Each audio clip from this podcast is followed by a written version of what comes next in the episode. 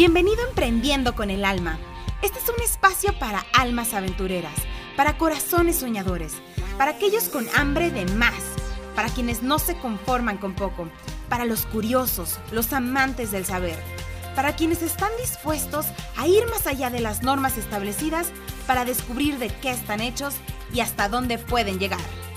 Si tú eres uno de nosotros, Emprendiendo con el Alma es tu lugar. Existe una verdad innegable y es que la falta de claridad crea caos. La claridad hace todo más fácil, pero requiere compromiso. Y si quieres crear un negocio que impacte y transforme la vida de cientos de personas, necesitas una visión. Hola, yo soy Isa Muñozuri, fundadora de Emprendiendo con el Alma, y quiero darte la bienvenida a este episodio del podcast. Hoy vamos a hablar de lo que es una visión y cómo mantenerte en alineación con tu visión para tu negocio. Ahora, ¿de qué, ¿a qué me refiero cuando hablo de una visión? Ok, una visión que esté alineada con el propósito que viniste a cumplir a este mundo. Porque hay algo que es verdad, y es que tú viniste a cumplir una misión y ocupar un lugar que nadie más puede ocupar. Y si tienes este deseo o esta espinita en el corazón de hacer algo o crear algo, no está ahí por casualidad, está ahí porque lo creas o no, tienes absolutamente todo para cumplir ese deseo. Solo necesitas un poco de dirección para hacerlo realidad. Y el primer paso para eso es tener una visión súper clara. Y no, no hablo de esta misión, visión, valores que escribías para tu proyecto de administración de empresas en la escuela, not. Hablamos de plasmar esta idea o visualización de quién quieres ser a un nivel muchísimo más profundo. ¿A quién quieres contribuir en el mundo? ¿Cómo vas a hacer la vida de los demás más feliz o más fácil o más simple? De esa versión de ti mismo que va de la mano con tu negocio, en donde te sientes contribuyendo de verdad al mundo con tus dones y talentos, donde te sientes feliz, libre y cumpliendo tu propósito.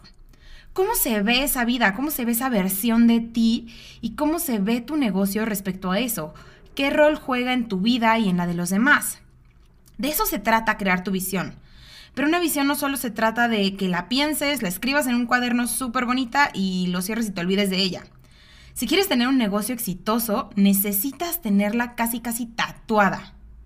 Así que por eso, en el episodio de hoy, te voy a dar cuatro pasos para mantenerte en alineación con tu visión para tu negocio en el día a día y que cada decisión que tomes respecto a tu negocio esté alineada siempre. Ok, vamos al paso número uno, que es conócete bien. Cuando te conoces mejor, tomas mejores decisiones para ti y para tu negocio. ¿Tienes claro cuáles son tus valores? ¿Qué son esas cosas que no estás dispuesto o dispuesta a negociar en tu vida? ¿O que sí estás dispuesta? ¿Cuál es tu motor para levantarte todas las mañanas? ¿Qué te llena? ¿Qué te hace sentir vivo? Si te conoces a ti mismo, tus fortalezas, las cosas que disfrutas, tienes bien arraigados y firmes tus valores y, y, que ese producto o servicio que decidas crear esté en total alineación con la persona que eres. En cambio, si solo crees algo por vender y por hacer dinero, pero es algo en lo que no crees y no amas de verdad, probablemente las cosas no te salgan como esperas o pueden volverse increíblemente difíciles. Y no quieres estar en un negocio que te haga sufrir, mucho menos si es el tuyo. ¿Esa idea de producto o servicio realmente es algo que te hace sentir bien, feliz? ¿Te emociona?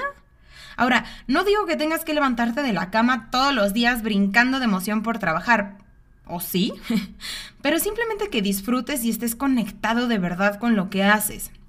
Además, conocerte bien a ti y a tus fortalezas y debilidades te va a ayudar muchísimo cuando sea el momento de contratar empleados que te ayuden a hacer realidad tu visión. Uno, porque tienes que estar seguro de que esas personas que estás contratando también conecta con esa visión. Y dos, porque te va a ayudar a saber exactamente a quién necesitas contratar primero y qué habilidades buscas en esa persona, qué rol necesitas que cumpla en tu visión y cómo va a complementarte. Conocerte bien también te ayuda a confiar en ti mismo, tener claro quién eres y qué estás buscando y qué quieres crear. Y si quieres emprender, créeme que vas a necesitar una autoestima muy, muy sólida. Porque emprender es algo que nadie te puede enseñar. No hay un manual o una fórmula mágica que seguir. Y quien quiera que te lo diga probablemente te esté mintiendo. Claro que hay muchas guías y muchos cursos y libros que te pueden ayudar muchísimo y ahorrar una gran cantidad de tiempo y, equivocaciones. Pero al final, saber aplicar todo ese conocimiento en tu emprendimiento es una cuestión de aprender a escuchar y confiar en tu intuición. Y eso, sin confianza en uno mismo, no existe. Lo que me lleva al paso número dos que es aceptar el verdadero crecimiento está en el proceso y no en el resultado final. Hoy se habla tanto de crear tu futuro, de elegir tu destino, de ser el arquitecto de tu propio destino, de metas, sueñños, resultados. Y mira, todo eso está muy bien. Pero si no amas el proceso, nunca nada va a ser suficiente. Y, y realmente nunca te vas a sentir feliz. Una persona que es muy importante en mi vida me dijo una vez, confía, agradece y sé paciente. Y me gustaría recalcar mucho, mucho la importancia de esas tres palabras y lo que significan. Confía en tu proceso. Confía en que estás en el camino correcto, en que llegarás cuando tengas que llegar, en que las oportunidades correctas se abrirán en el momento preciso para tu más alto bien. Confía en que estás avanzando, en que si estás haciendo las cosas correctas, esas semillas van a dar frutos. Con el tiempo esos frutos serán más grandes y enormes, pero quizás hoy son muy pequeños, tan pequeños que quizás todavía no los puedes ver. Pero confía en que están ahí. Y segundo, agradece. Agradece aunque no los veas aún, porque has recorrido un largo camino para estar donde estás hoy y mereces reconocerte por ello. Recuerda que tu camino no es igual al de nadie más, es tuyo y ámalo y agradecelo tal cual es. Sin gratitud de verdad que la vida no tiene sentido. Las personas más agradecidas son las más felices. ¿Y cómo esperas entregar grandes cosas al mundo si tú no eres feliz y no agradeces lo que tienes? Ahora, por último, sé paciente. Disfruta el momento en el que estás. Si confías y agradeces, vas a saber ser paciente, vas a saber estar en paz con las cosas como son, porque sabes que estás haciendo las cosas correctas y estás en el camino correcto. Sé que a veces esta idea de ser paciente es un poquito frustrante, te, juro que lo entiendo porque, porque yo a veces también me siento así, pero si confías y agradeces, vas a ver que ser paciente es simplemente una consecuencia, porque vas a poder estar feliz y tranquilo sin importar en qué momento de tu camino estés. Ahora, el paso número tres es aprender a identificar objetos brillantes y a decir no sin culpa. Y aquí quiero contar una historia. Hace tres años, alguien me hizo una reflexión que me cambió la vida. Yo estaba en un punto en mi vida en el que me sentía súper frustrada porque no sabía dónde estaba, no sabía hacia dónde estaba yendo y no sabía qué quería hacer, no me gustaba mi trabajo, no me gustaba lo que hacía, pero tampoco sabía qué quería, hacia dónde quería ir. Mm, no, no tenía respuestas a un millón de preguntas. Supongo que en algún punto te has sentido, quizás ahorita te sientes eh, con, con esa sensación y es de las cosas más frustrantes que puede haber. En ese momento, gracias a Dios, universo, como quieras llamarle, conocí a alguien que en ese momento de mi vida se convirtió en un mentor para mí. Y platicando una vez con él, eh, que yo le estaba diciendo sobre esta frustración y yo le decía que no estaba segura de sobre qué decisión tomar para mi vida, porque en ese momento me estaba debatiendo entre varias posibilidades. Y me dijo, Isa, es que es muy sencillo. A la hora de tomar una decisión para tu vida, pregúntate si lo que vas a elegir te acerca o te aleja de en dónde quieres estar en los próximos cinco años. Punto. Y, wow, de verdad que quizás parece una pregunta como súper sencilla y súper tonta, pero en ese momento a mí me abrió un nuevo panorama por completo y trajo a mi vida, no, no, no sabes la paz que trajo a mi vida en ese momento. Porque aun si una decisión parecía impactar poco o mucho en mi vida, o sentí incertidumbre sobre lo que iba a traer para mí, responderme esa pregunta y realmente hacer introspección en ella y reflexionar sobre eso, me daba muchísimo mayor certeza de, de, hacia dónde estaba yendo o de si estaba yendo o no en el camino correcto. Y sabía quizás qué ajustes tenía que hacer si, si descubría que no estaba yendo en el camino en el que quería ir. O sea, me daba muchísima más claridad y hasta un poco de certeza entre si estaba tomando o no la decisión correcta. Y cuando tienes un negocio o estás pensando iniciar uno, sucede lo mismo muchas veces. Se te van a presentar oportunidades y muchas de ellas quizás parezcan muy atractivas, quizás porque te van a traer más dinero, o por más clientes o más visibilidad, aparentemente muy rápido o, o lo que sea. Pero esto no necesariamente es bueno o es lo que necesitas. A veces solamente son objetos brillantes en el camino que nos distraen de nuestro objetivo real y tienes que aprender a identificarlos.